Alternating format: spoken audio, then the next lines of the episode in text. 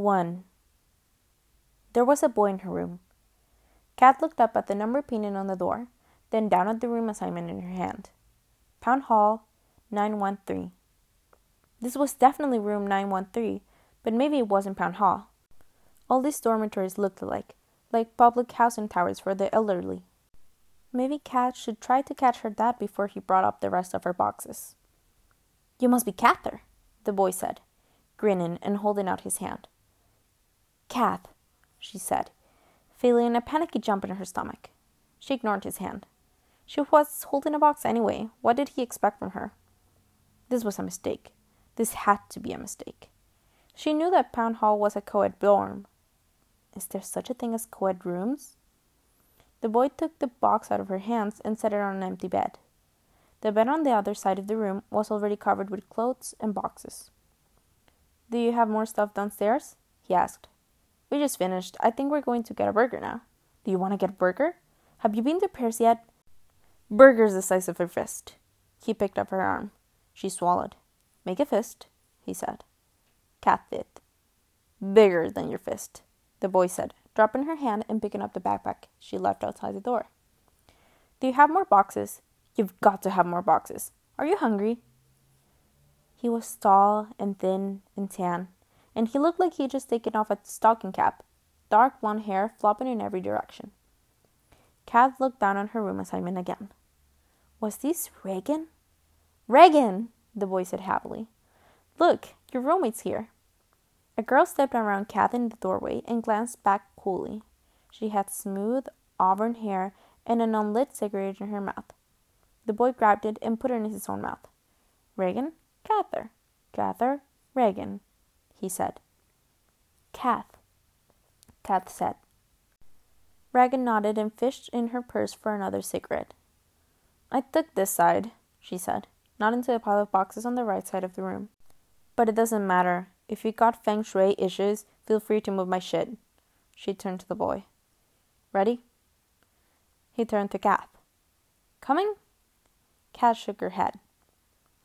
When the door shut behind them, she sat on the bare mattress that was apparently hers. Feng Shui was the least of her issues, and laid her head against the cinder block wall.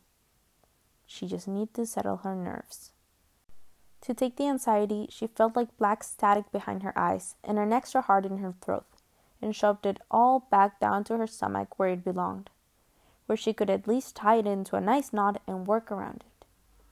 Her dad and Wren would be up any minute, and Kath didn't want them to know she was about to melt down.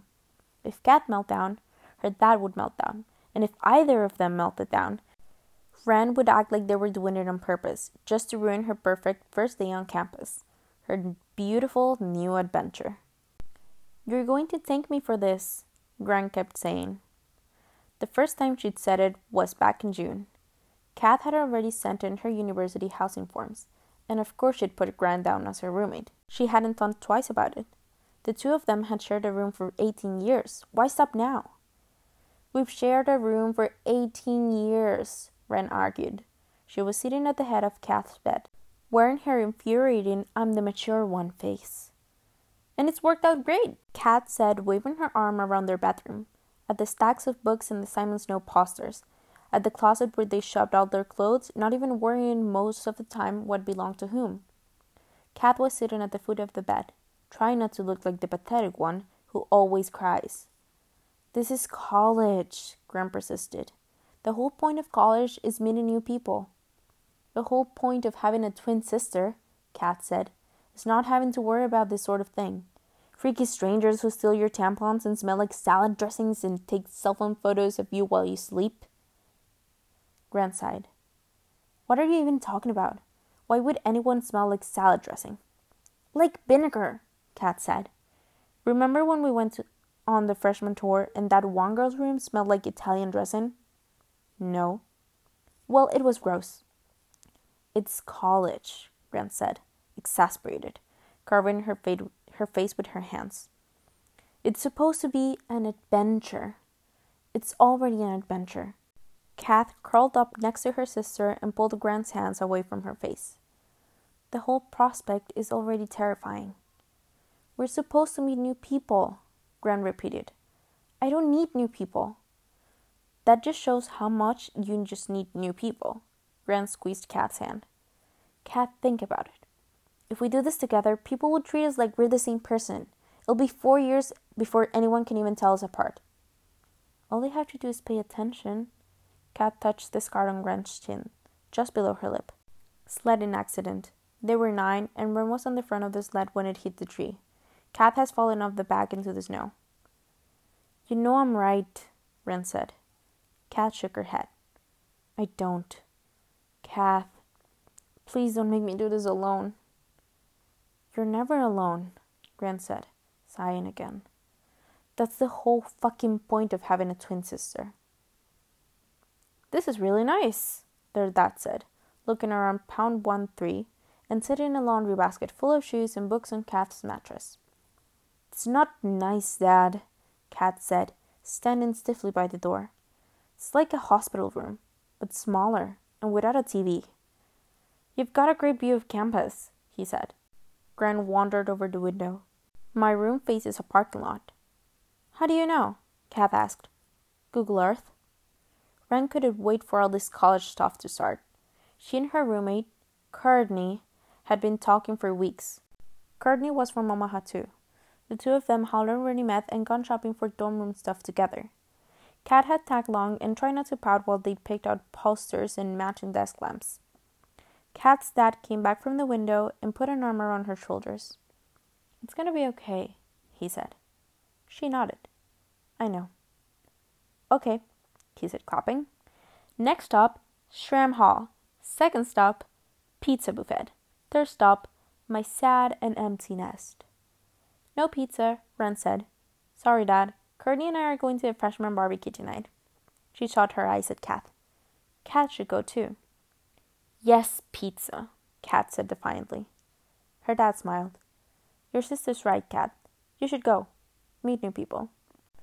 All I'm going to do for the next nine months is meet new people. Today, I choose pizza buffet. Wren rolled her eyes. All right, their dad said, patting Kat on their shoulder.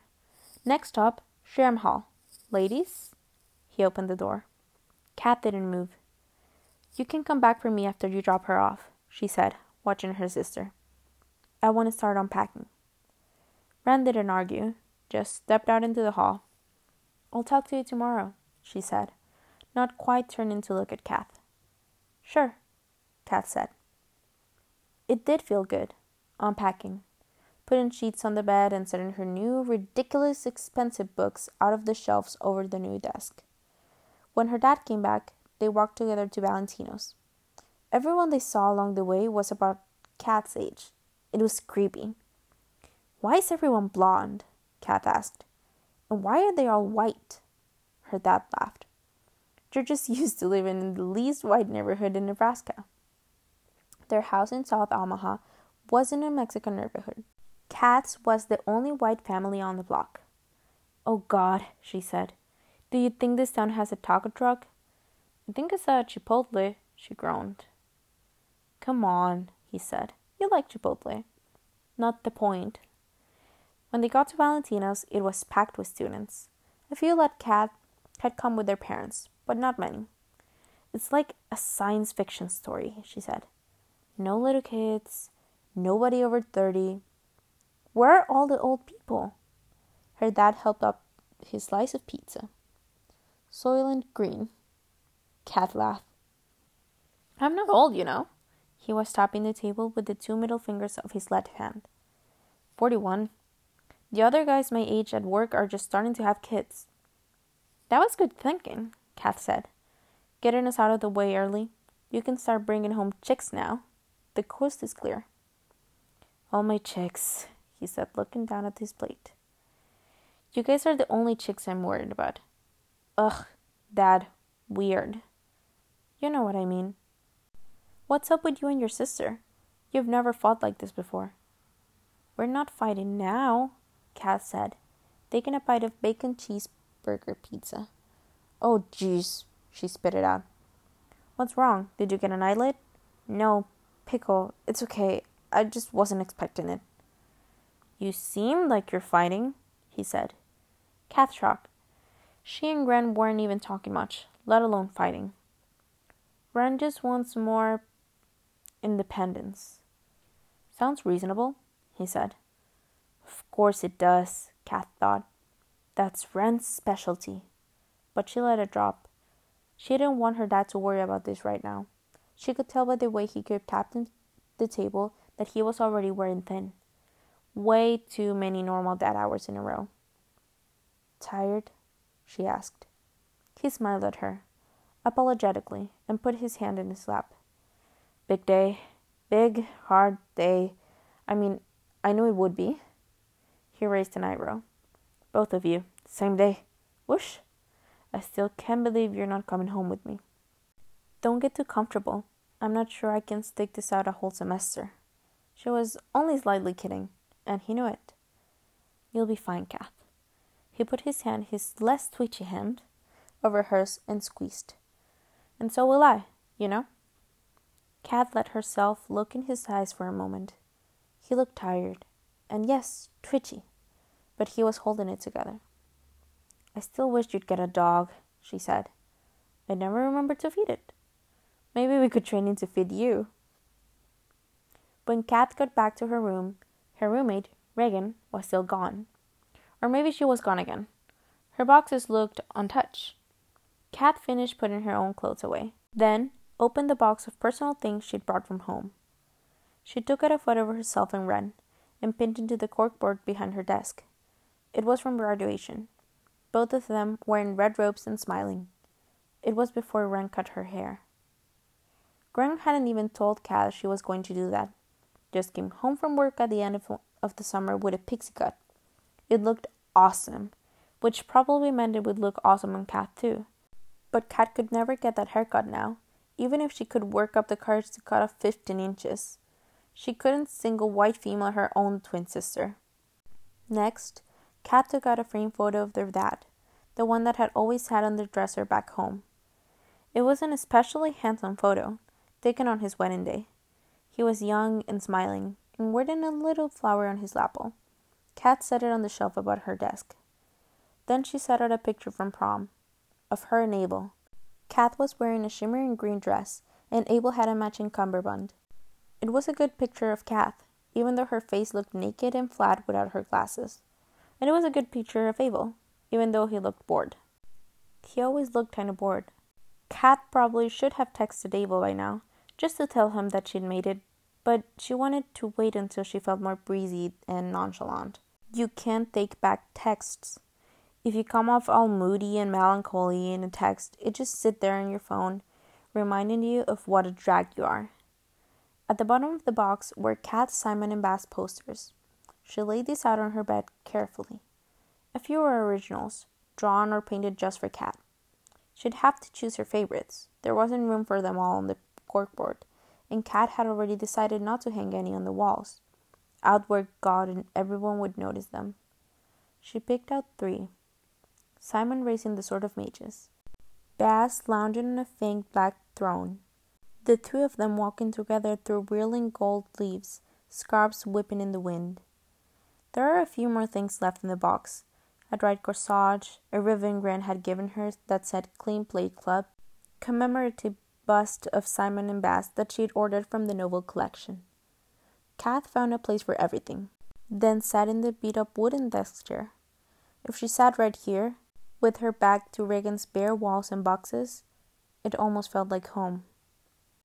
There was a boy in Simon's room, a boy with slick black hair and cold, gray eyes. He was spinning around, holding a cat high in the air while a girl jumped and clutched at it. Give it back, the girl said. You'll hurt him.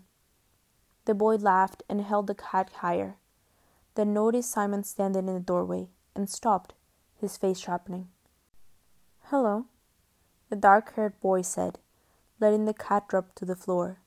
It landed on all four feet and ran from the room. The girl ran after it. The boy ignored them, tugging his school jacket neatly into place and smiling with the left side of his mouth. I know you. You're Simon Snow. The mage's heir. He held out his hand smugly. I'm Tyrannus Basilton Pitch, but you can call me Baz. We're going to be roommates. Simon scowled and ignored the boy's pale hand. What did you think you were doing with her cat?